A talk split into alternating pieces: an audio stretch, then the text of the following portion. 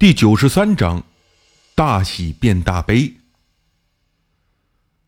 在那段时间，我经常做很奇怪的噩梦，不是父母的脸变成山精的模样，就是大街上所有的人都变成了山精，就像僵尸电影那样；要么就是一觉醒来，发现床边摆着山精的干枯的尸体，最终都是被惊醒，发现自己浑身都是冷汗，还会不停的发抖。这种现象在一年多前我刚开始做佛牌生意的时候发生过，盗汗、噩梦，但之后慢慢就好了。现在又出现，我隐约觉得，似乎山精的那股愤怒的怨灵力量也开始感染到我。又过了十几天，老图再发两条短信：“老弟，我知道你不会回复，就是想跟你说说，我后悔了，真的后悔了。麻将社查封，赔人钱，我爸骨折。”我出车祸，前几天老丈人心脏病发作住院，中奖的那四十五万早就花光了，不但没赚钱，还倒欠老丈人十五万。第二条是，拿皮包的那个牌友被判非法侵占罪，要蹲两年监狱，后来还是他哥出钱走民事赔偿，才有机会出来。上个礼拜刮大风，他在街上被广告牌砸晕，进医院花了两万多，没钱还想朝我借。山精肯定是他偷的，不然他不可能这么倒霉。我实在忍不住给老图打电话过去了。他接电话的声音很激动，我只说了两句话：“我到沈阳后会通知你，你务必把那个牌友给我带来。”然后我就挂断电话。这是我为数不多明知道没钱赚却又主动善后的行为之一。老图确实可恨，但我也不想眼睁睁地看着他这么倒霉下去。说不定某天他会发疯，做出什么举动。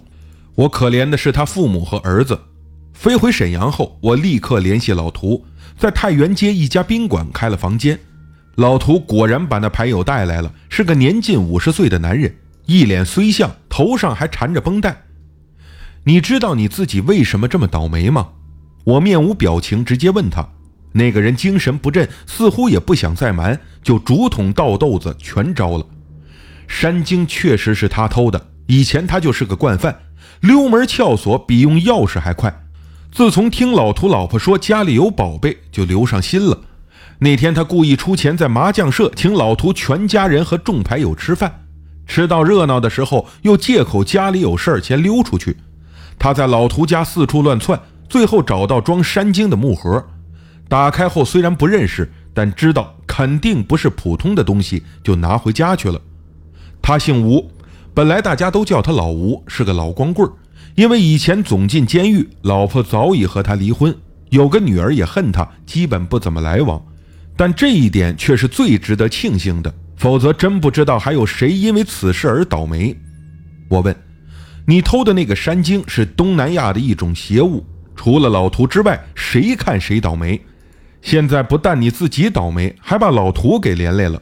你和我说实话。”除你之外，这个东西还被别人看过吗？仔细想想。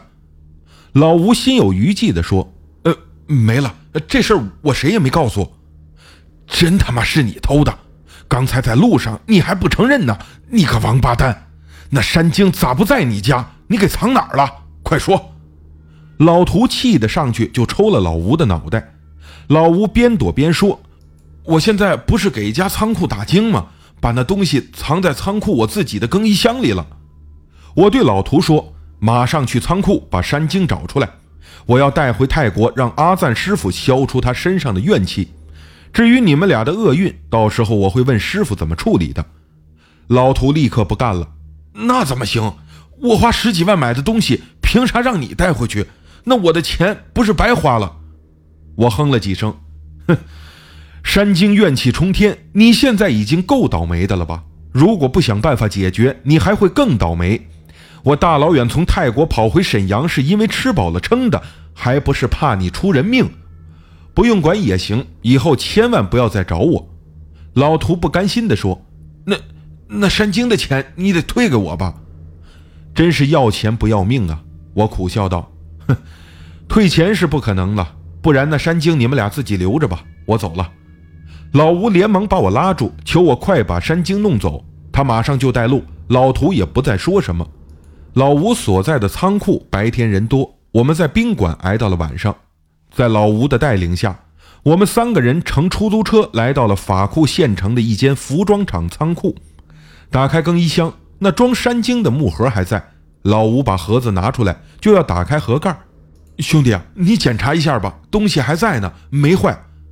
我吓得连忙阻止，让老图替我检查。我远远地走出更衣室。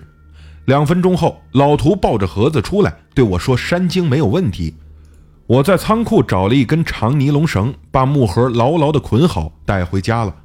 当初从境外寄回来的时候，为了顺利过海关，山精是和另外几个妖怪泥塑放在一起寄过来的。还好我当时多了个心眼儿，当初那几个妖怪泥塑没扔。于是又把这些东西装在一起，用跨国快递寄给方刚。回到泰国后，我去芭提雅找方刚，他说：“阿赞拍试了很多次，也没办法把山精的怨灵禁锢住，只好在泰北班洪的深山里摆好地坛，将山精供奉其中。目前看来暂时有效，但能维持多久不知道。”那是我最后一次见到老图，以后再也没有和他见面，和以前一样。他打电话我不接，但他仍然会发短信给我，习惯性的向我汇报近况，断断续续大概半年多。他老丈人的心脏病又犯过两次，因他常年喝酒，检查出肝硬化，天天早晨起来吐清水，能借钱的人都借遍了，日子过得越来越拮据。而那个偷山精的牌友也不太平，他在婚介所找了一个中年妇女，没想到却是个骗子。把他仅有的几万块积蓄全都骗走。邻居一对租房的小情侣打架，女的动怒把床单烧着，大火把他们家也烧了个精光，只有他留了一条命。那对小情侣是从农村来的，家里穷的是分文没有，赔偿都是没影的事儿，他也只能自认倒霉。以上信息是我从老图的短信中得知的全部，后面可能还有，但没有收到，因为那张旧手机卡已经因余额不足而停机了。从此后，我再也没了老图和那牌友的任何音信。我希望他们的厄运到此为止。毕竟山精的怨灵已经被暂时封在泰国北部的深山里。也许那只是我的一厢情愿，也许老图一家人仍然在走厄运，但我不敢打听，怕无法接受。这心一软，又掏钱去接济他们。我很清楚，在中国像老图夫妻俩这种浑浑噩噩的人有很多。每个人身边都认识几个，正所谓自作自受，接济了也没有用。